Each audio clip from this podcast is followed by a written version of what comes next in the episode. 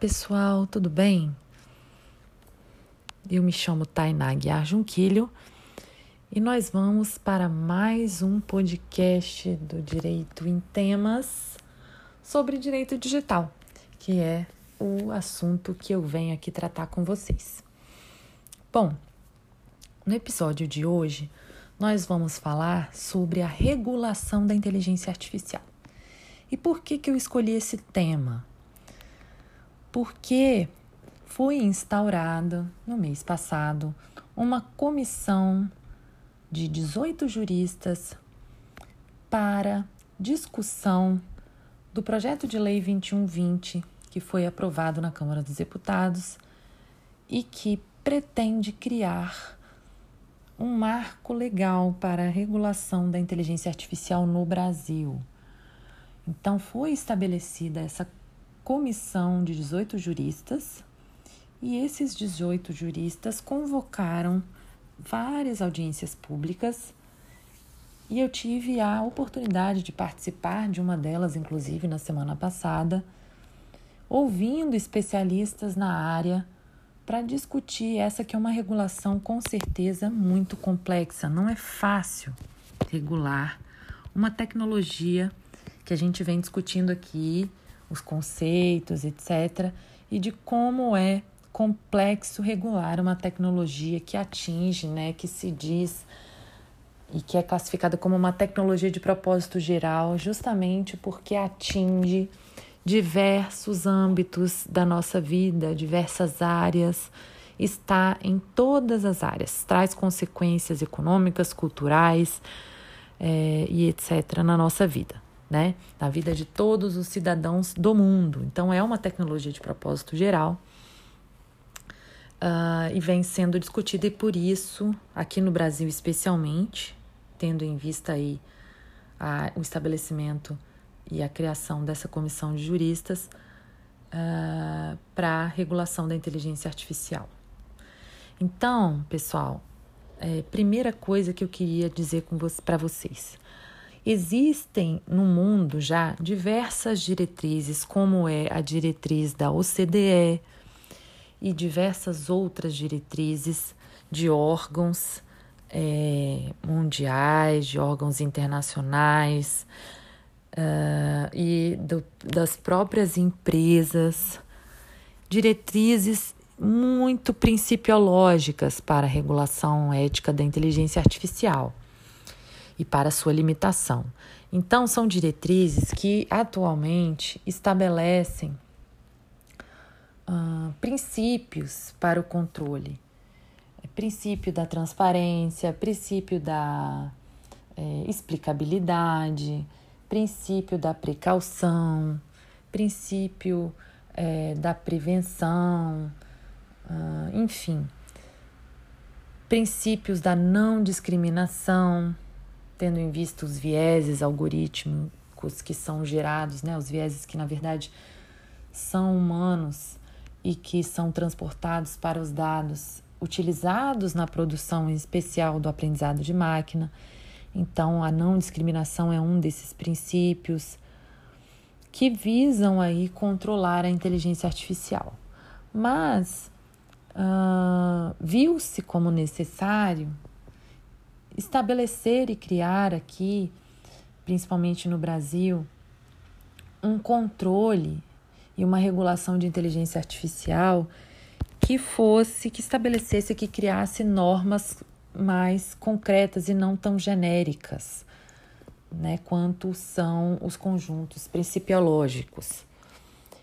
Uh, atualmente, no mundo, então, existem esses órgãos internacionais que, e, e também as próprias empresas, diversos institutos que criaram diretrizes, mas a única proposta de fato regulatória, que não é apenas uma diretriz, é uh, a proposta europeia de aplicação ética de inteligência artificial, que criou um modelo de aplicação e de, de regulação baseado em riscos. Então, há uma classificação da inteligência artificial em diversos níveis de risco, é, feita por essa proposta europeia que está uh, que estava em discussão e que agora passa a entrar em vigor na União Europeia.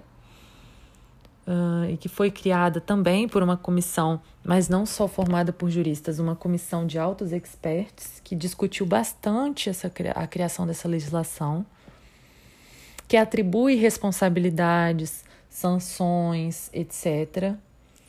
Então, que é a única, o único marco regulatório até hoje é, que de fato atribui responsabilidades né, à, à aplicação de inteligência artificial.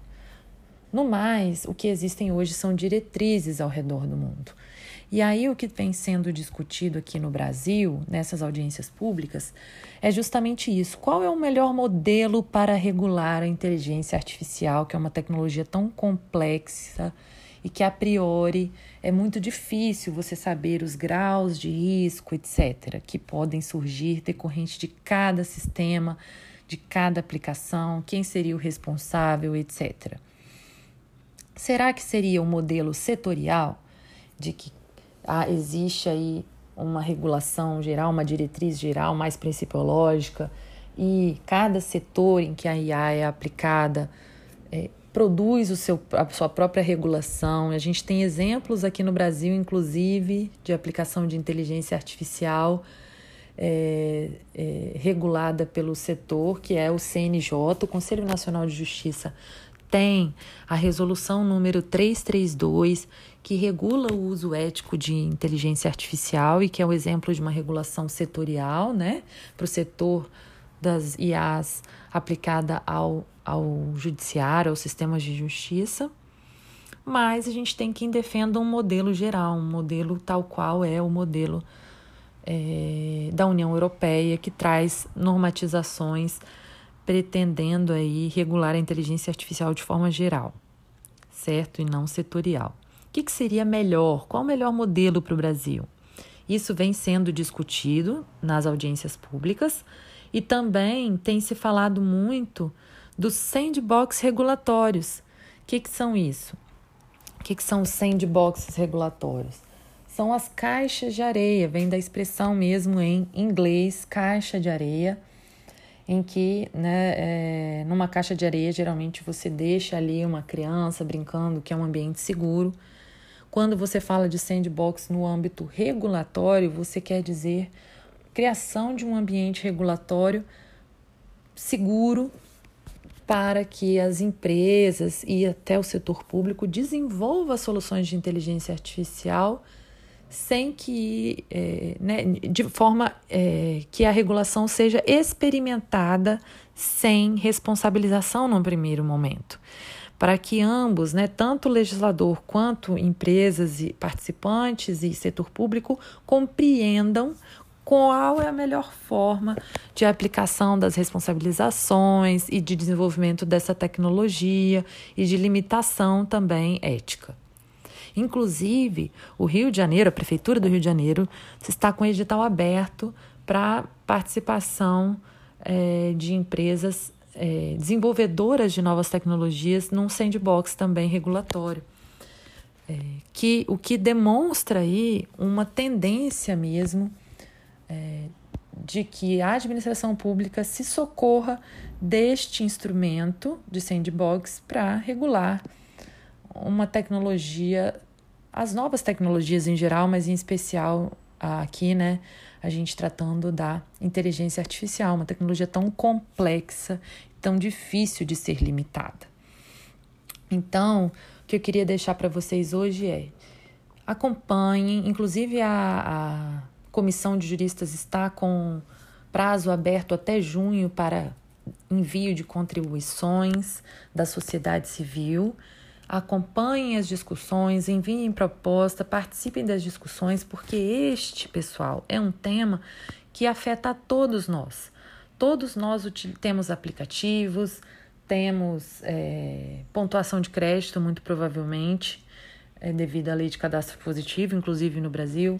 Temos é, plata, plataformas de streaming e, portanto, somos afetados diretamente e diversamente por inúmeros sistemas de inteligência artificial, reconhecimento facial, uh, carros autônomos, enfim. Então, são inúmeros, inúmeras formas de aplicação e inúmero, inúmeros âmbitos de afetação na nossa vida de todos os cidadãos né, brasileiros. Então, participem, contribuindo com as discussões e, reflit, e reflitamos, vamos refletir comigo qual seria, e aí junto também com a comissão de juristas, né, qual seria o melhor modelo. Se vocês forem assistir, fica aí a dica, a minha participação na audiência pública lá eu conto um pouquinho mais do que, que eu entendo que seja mais interessante como modelo regulatório. Mas com certeza entendo que a criação de um órgão uh, controlador seria bem interessante. Tá bom, pessoal? É, espero ter colaborado para deixar vocês com a, a pulga atrás da orelha para pensar sobre o assunto e poder é, gerar discuss novas discussões posteriores, porque esse é o momento de discussão e debate desse tema tão relevante para nós brasileiros. Um abraço e até a próxima.